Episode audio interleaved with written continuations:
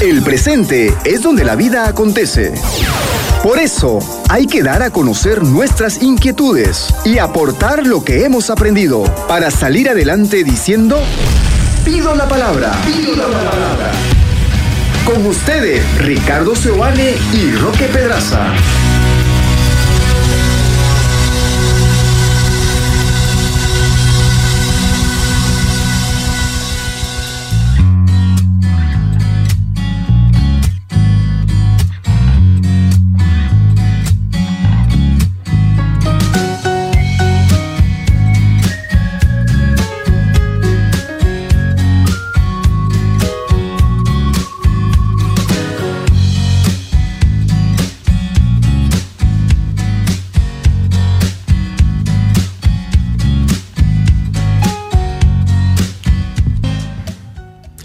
¿Qué tal amigos? ¿Cómo están? Sean bienvenidos una vez más acá a Pido la Palabra.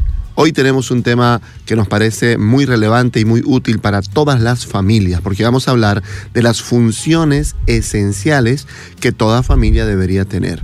Hemos dicho que no es lo mismo hablar de estructura que de funciones. Nos parece que tiene una relación la estructura con las funciones, por supuesto, ¿no? Hay estructuras a las que les puede facilitar alguna de estas funciones pero estas funciones no son exclusivas de una u otra estructura. Estructura hablamos de, de cómo está compuesta la familia, ¿no? Papá, mamá, hijo, con dos hijos, con tres hijos, con cuatro hijos. No significa que si el papá o la mamá falleció, estas funciones ya no sean posibles. Correcto, o si hay una separación o si eh, son familias de, ¿cómo se llaman? Reconstituidas, ¿no? Que los tuyos, los míos y los nuestros. Eso, ¿no? Él, se separó ya también, luego se juntaron, tuvieron nuevos hijos. Eh, las estructuras pueden ser variadas. Correcto. ¿no?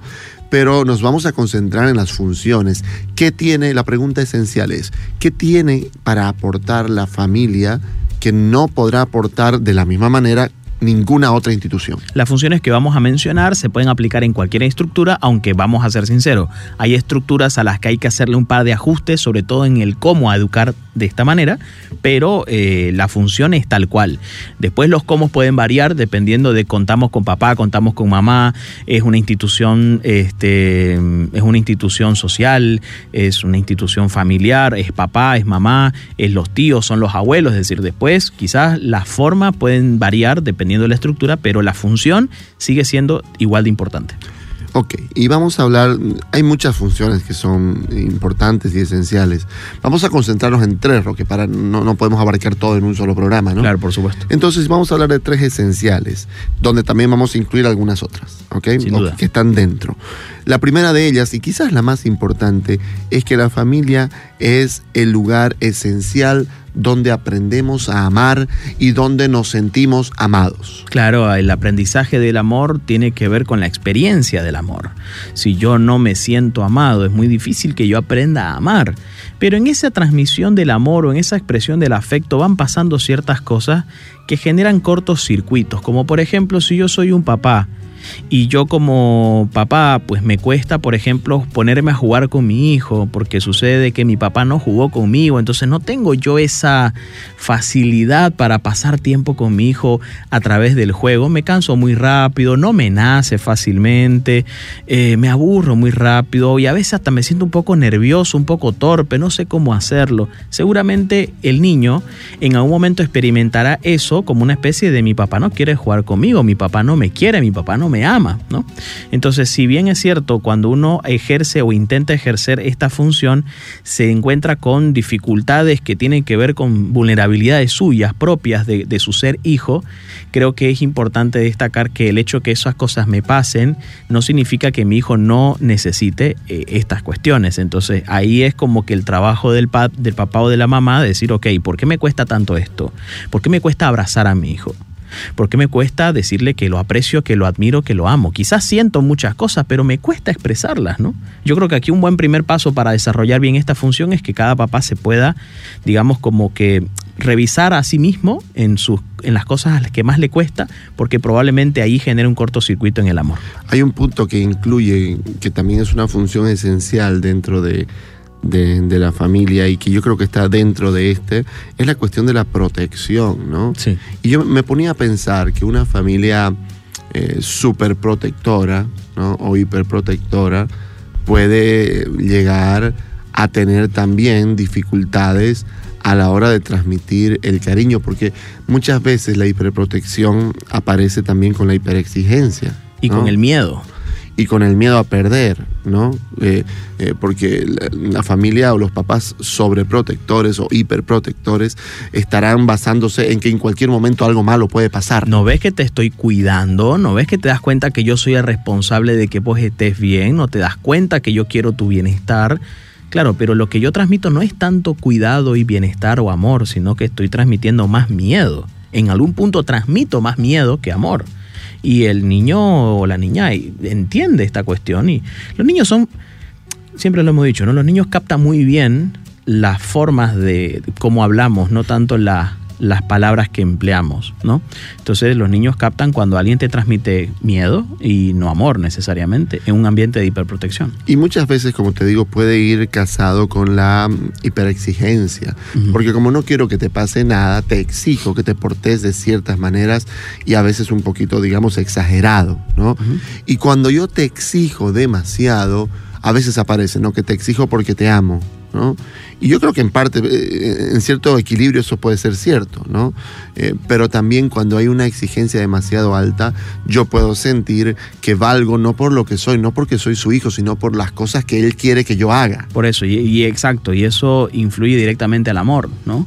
Entonces yo como hijo puedo crecer entendiendo de que mi mamá no, no me acepta como soy, sino que más bien me quiere de la forma en que ella quiere que yo sea, pero no a partir de mis gustos, mi preferencia, mi manera de hacer las cosas. Y entonces mis errores me hacen pensar que ya no me querrán. Correcto. Si me aplazo en una materia, listo, y mi papá ya no me va a querer. Y obviamente eso es una cosa que. Es que así termina pensando el hijo. Claro. Porque si mis actitudes lo hacen, lo, mis actitudes son lo que lo llevan a pensar.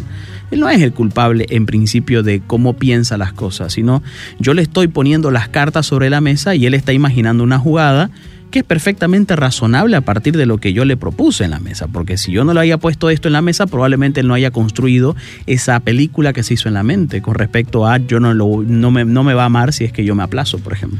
Y por el otro lado, digamos, la, la desprotección podríamos también tipificarla como la negligencia, ¿no? el abandono, la indiferencia.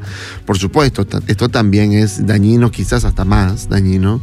Eh, que la, que la hiperprotección y la hiperexigencia, digamos. porque eso puede ser un cortocircuito, un malentendido, que por ahí se puede, trabajar un poco mejor, ¿no? Se puede ir, ir, equilibrando quizás. Seguro. Pero, pero claro, el abandono, la negligencia. Y el abandono no es que me fui de la casa necesariamente, ¿no?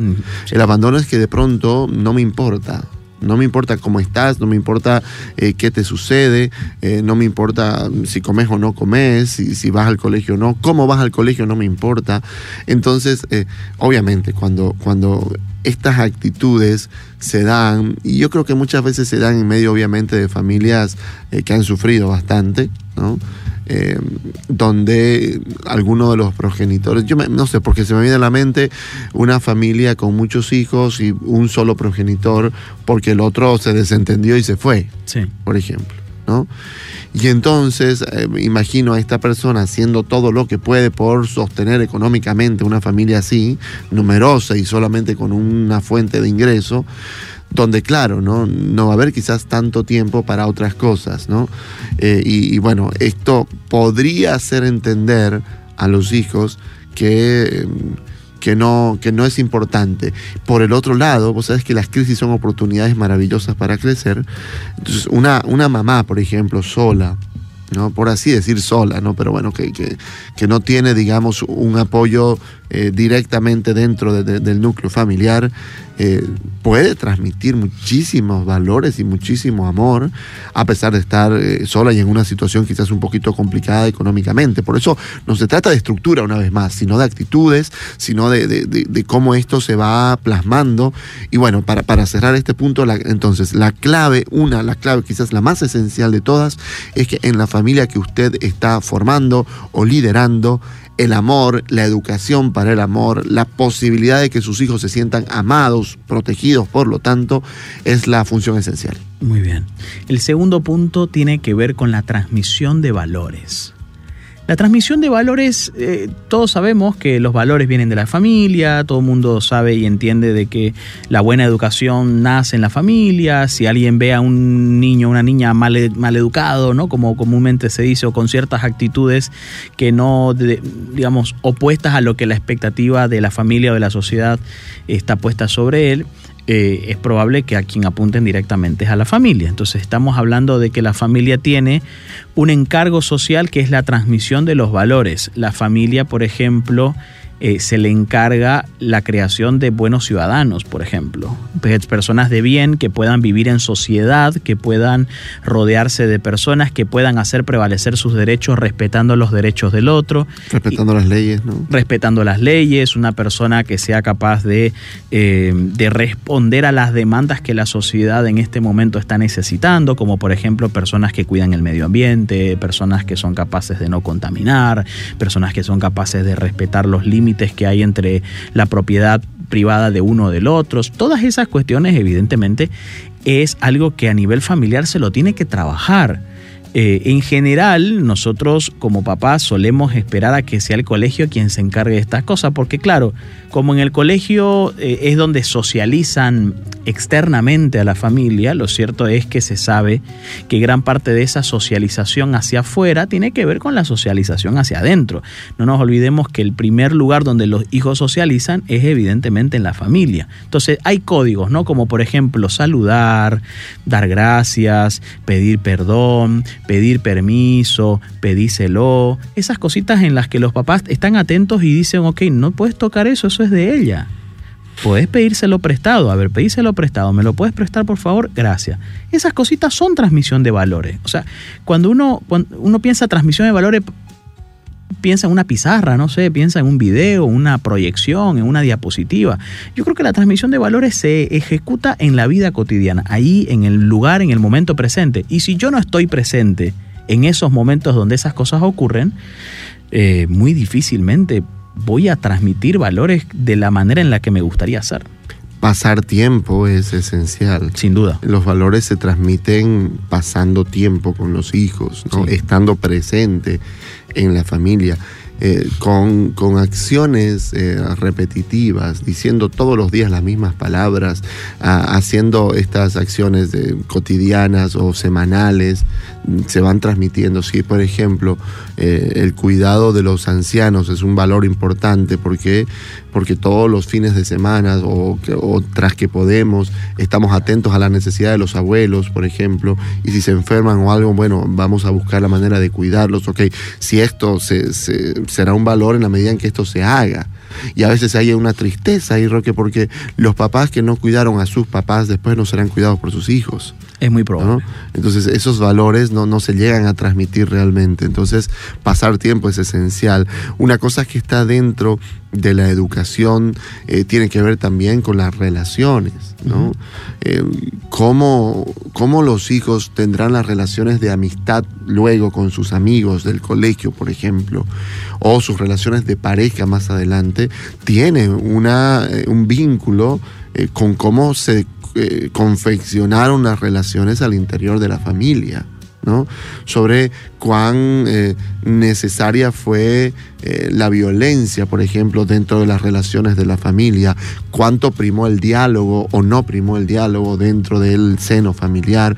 entonces, este tema de la, de la socialización también eso es una función esencial. Como decías vos, preparamos a los hijos para que funcionen en la sociedad. Por supuesto. Y ahí priman, por supuesto, los valores, los valores esenciales que son capaces de generar convivencia, ¿no? Entonces, eh, eh, transmitir valores no es una cosa de un día a otro, no es cuestiones de materias, de clases, no es que, ok, valores punto uno, digamos, valores punto dos como materias de la universidad, son cosas que se dan, como decís vos, em, en, el, día a día. En el cotidiano vivir, más aún si son adolescentes, ¿no?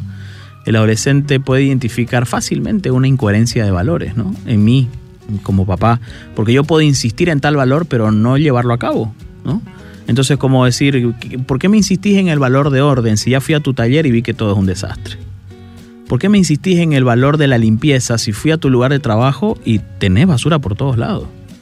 Entonces, claro, eso como papá uno, oye, golpea, golpea duro porque no nos gusta que nuestro hijo, aquel que debería escucharnos y obedecernos, nos diga tal cosa, ¿no? Entonces, educar en valores a un adolescente es más difícil porque ahí es el ejemplo que tiene que hablar y gritar. A veces, cuando nuestro ejemplo no grita, tiendo a gritar yo porque tiendo a ponerme en ese lugar de autoridad. Aquí lo que se trata es que mi ejemplo, mi testimonio, mi manera de vivir, mi estilo de vida sea el que hable por mí mismo.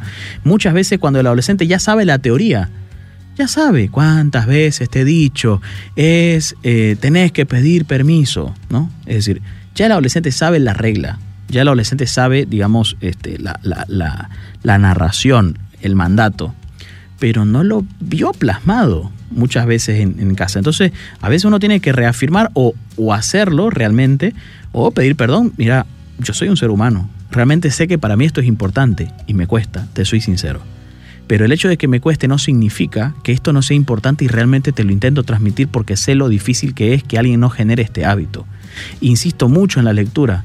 A mí me hubiera gustado adquirir ese hábito antes. Realmente no leo tanto como me gustaría, pero cuando te veo leer me llena mucho el corazón y pienso qué bueno que lo esté haciendo. Eso lo va a educar bastante. Entonces, si yo me sincero con mi hijo, en vez de escudarme, eh, probablemente hay una mejor transmisión de valores, sobre todo en el caso de adolescentes como la mente es binaria, Roque, yo estoy pensando nuevamente en la hiperprotección y en la desprotección y pienso eh, en cómo serán las relaciones personales de las personas superprotegidas que se crean seguramente dependencias, ¿no?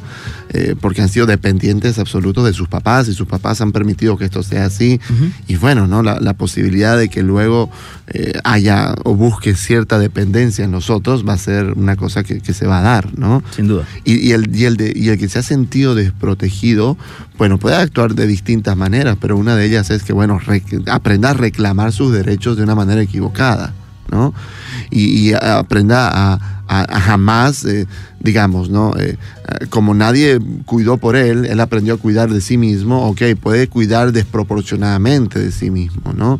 Y ser demasiado concentrado solamente en, sus necesidades, porque nadie nunca vio sus necesidades. Entonces, pues bueno, esto también será un gran problema para esta persona al socializar, al tener pareja o al tener su propia familia luego, ¿no? Sin duda. Y, y vos sabés que aquí pareciera... ¿Por qué son esenciales estas? Justamente porque tienen implicancias en la vida adulta. Claro, eso, uno dijera, Roque, que eh, toda mamá es abnegada. Toda mamá va a pensar siempre en sus hijos antes que ella. Pues no sé. No, no, Las madres son personas. Claro. Y, están, atravesadas por todas estas cosas. Correcto. Y una mamá desprotegida que nunca sintió protección de, su propia familia, no le va a ser fácil proteger a sus hijos luego. Sin duda, sin duda. Eso no te lo da la maternidad, necesariamente. Hay cuestiones que hay que trabajarla a nivel personal y eso es vital. Por último. ¿Cuál es? La individuación que incluye obviamente la identidad personal y el sentido de pertenencia. La identidad individual y el sentido de pertenencia, eso me parece clave. ¿Por qué? Porque, a ver, eh, la familia nos da un nombre, nos da un carne, identidad, nos da un, un número. Ese número es diferente, ¿verdad? Ya desde allí, y, pero la familia tiene que estar acompañando un poco como para que eso ocurra, ¿no? Desde ahí... Nos da una historia, ¿no? Nos da una historia, nos da un... un... O sea, a los, a los 6, 7 años nos cuentan qué pasó cuando yo tenía meses. O sea, hay una historia, nos da esa... La historia del abuelo. La identidad tiene que ver con, con, todo el trayecto de la familia misma. Con las raíces y con los valores también, lo que hablamos hace un momento atrás. Entonces, esa identidad, esa historia personal, ese, cuando vos eras tanto, esto pasó, esto pasó, o vos llegaste a nuestra vida cuando esto iba ocurriendo. Este tipo de cosas realmente van calando mucho en el corazón de quien se siente un hijo privilegiado o un hijo de, cualquier categoría, pongámosle diferentes adjetivos. Ese proceso de identificación es vital, ¿por qué? Porque eh, se supone que en la vida adulta, uno tiene que tomar sus propias decisiones, uno tiene que saber qué es lo que quiere, uno tiene que saber, uno tiene que valerse por sí mismo. Y claro, hemos hablado del amor y del cuidado y todo, Pero también es importante la confianza, es decir, yo tengo que darle a mi hijo la confianza de que lo pueda hacer solo. ¿Cuántas cosas los papás enseñan a su hijo a hacer por sí mismo? A lavar plato, por ejemplo, a andar en bicicleta, a escribir, a leer, a subir algo, a hacer tal y cual ejercicio, a hacer tal o cual movimiento, a conducir un vehículo. Entonces son como cosas que deberían llevarte a la independencia.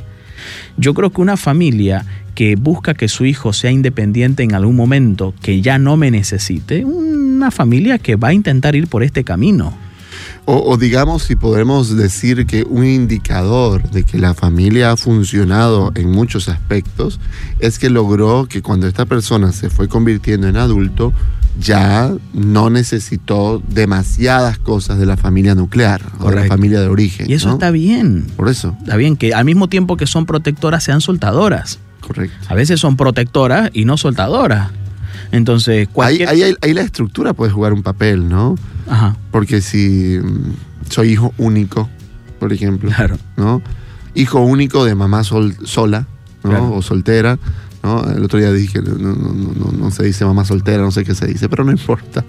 Eh, ok, soltar va a ser más difícil, ¿no? Sí. A esa mamá. Seguro. Y ese hijo también. Y al hijo también. Peor si es varón. Viste que el varón tiende a proteger más a, su mamá, mujer, entonces. y, y entonces el problema, Roque, es con qué asociamos la palabra independencia, con qué asociamos la palabra soltar, con ya no me quiere, con se olvidó de mí, con eh, ya no me necesita para nada, o, o, en general, ¿no? Ya te fuiste, ya no tenés por qué venir acá, en fin, ¿no? Entonces hay que ver eh, qué estamos diciendo cuando, cuando, cuando hablamos de identificación personal que promueve la independencia y que, eh, y que bueno, ¿no? genera adultos responsables. Yo conversaba con una muchacha de 32 años y ella me decía, sí, yo quiero casarme una vez, pero la persona que quiera casarse conmigo tiene que saber que mis padres van a ir conmigo. ¿Y tus padres están enfermos? No, no, no, están perfectos. ¿Y viven solo? Sí, viven solo. Pero no, van a ir conmigo, sí o sí. Vos tenés tres, sí, tengo tres, cuatro hermanos más. Pero van a ir, sí, sí, tienen que ir conmigo, sí o sí. Entonces, fíjate que ah, estoy de acuerdo, ¿no? Está bien, me parece una cosa bonita, pucha, qué bueno que tus padres tengan una hija como vos, pero ¿no te parece que hay algo ahí que trabajar? ¿No te parece que hay algo ahí que trabajar? ¿No te parece que hay algo ahí que, que poder desarrollar, digamos, ¿no? A nivel de, oye, ¿cuán, cuán fácil ha sido desvincularme de ¿Qué emoción está detrás de eso? Probablemente el miedo, ¿no? Claro. Probablemente esa es una familia que, educó desde el miedo y entonces el miedo de qué pueda pasarles ahora a mis papás, ahora que yo no esté. ¿Y cuánto influye eso en la conformación de una pareja adulta? con posibilidades de conformación de una nueva familia, ¿no? ¿Qué dificultades van a haber en esa conformación de una tan nueva termina siendo? Pareciera que en el caso que vos decís terminará siendo una especie de apéndice, ¿no? Claro, es mejor traer a alguien que tenga una pobre estructura familiar y que venga a nuestra familia a sentirse parte de ella, ¿no? Y que él y que ella tiene lo que ella necesita, que es seguir teniendo su familia, y él tiene lo que, lo que él necesita es sentirse en una familia y no construirla. Entonces fíjate cómo hay cositas ahí que uno no se da cuenta, Ricky pero realmente influye en las decisiones que vamos tomando. De eso se trata, finalmente. De que los adultos que somos ahora nos demos cuenta de cuánto ha afectado nuestras decisiones estas cosas, de qué manera siguen afectando y no estamos pudiéndolo trabajar. Me pongo a pensar, Roque, también en casos, obviamente, que he escuchado y atendido de, eh, digamos, personas que se han separado y tienen hijos. Sí. Entonces hay una circunstancia ahí ya particular, ¿no? Por supuesto que ya no es lo mismo eh, decir, ok, se van conmigo mis papás, a se van conmigo mis hijos, porque se van conmigo mis hijos es mucho más coherente, ¿no? Y entonces, claro, ahí se escuchan distintas historias también, ¿no? De, cómo se van conformando esas nuevas familias cuando hay hijos ya previos, ¿no? Desde eh, personas, eh, papás o mamás que, digamos, endosan a los hijos, a los abuelos, para desarrollar pareja con otra persona, por ejemplo, ¿no? O que eligen a una persona que de repente como pareja no le veo muchas cosas, pero creo que puede ser una buena figura paterna o materna para mis hijos, ¿no? Entonces, hay circunstancias ahí que que uno tiene que preguntarse, ¿no? ¿Qué está detrás de, lo que yo estoy queriendo hacer ahora? ¿no? ¿Qué, ¿Qué emoción me está moviendo? ¿Qué motivación tengo en el corazón? Y que muchas veces tiene que ver con qué herida no sanada de mi familia de origen estoy arrastrando. Es posible. Por eso estas funciones, tanto la transmisión de valores como la educación del amor y eh, en los procesos de individuación, que los hijos se vayan constituyendo como seres únicos. ¿Qué te gusta a vos? Individuos. ¿Qué te, qué te gustaría? En medio del vos- grupo, ¿no? En medio del grupo, en medio de este clan que somos. Somos una familia súper unida, pero vos qué pensás? Claro. O sea, dentro de lo unidos que somos, ¿vos qué decís? ¿Qué opinión tenés al respecto? Ok, te pasó esto, ¿y vos qué pensás al respecto? Claro, porque unidad no es lo mismo que uniformidad, Por supuesto. ¿No? El- no- no- somos unidos, pero no homogéneos. No, no somos, tener, somos diferentes. tener diferencias y las diferencias no son malas en principio. Después, cómo tramitamos esas diferencias va a, a llevarnos a uno u otro resultado. Sí, yo eh, el otro día conversaba también con una persona que eh, tenía creo que tres hermanos o dos hermanas, no sé, habían más, digamos, ¿no? Pero él fue, eh, sin ser el mayor, el primero que se casó. Y fue el primero que trajo a una persona ajena a esta familia súper unida, ¿no?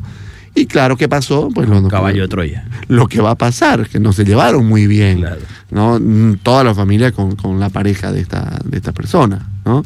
Rompió el Eh, sistema. Correcto, vino a incomodar, ¿no? Vino a incomodar y entonces, bueno, Cualquier cosa que haga. O sea, puede, puede ser la mejor propuesta del mundo y va a ser una amenaza. Claro, porque rompe la- lo, lo que venía siendo a título de unidad, ¿no?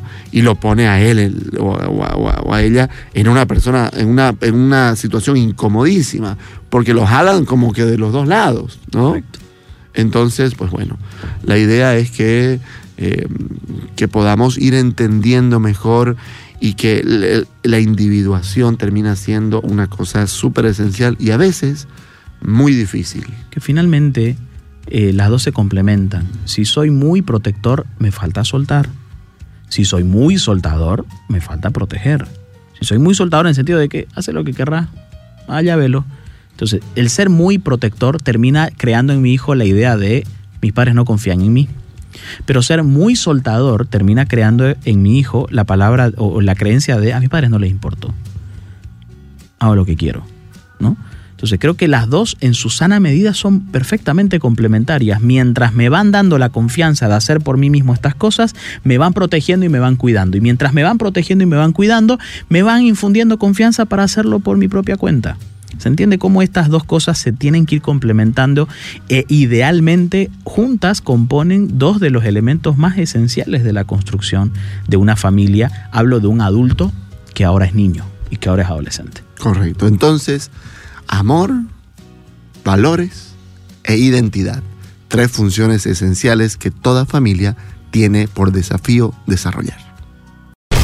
Escuchaste Pido la Palabra con Ricardo Seoane y Roque Pedraza por 93.7 FM.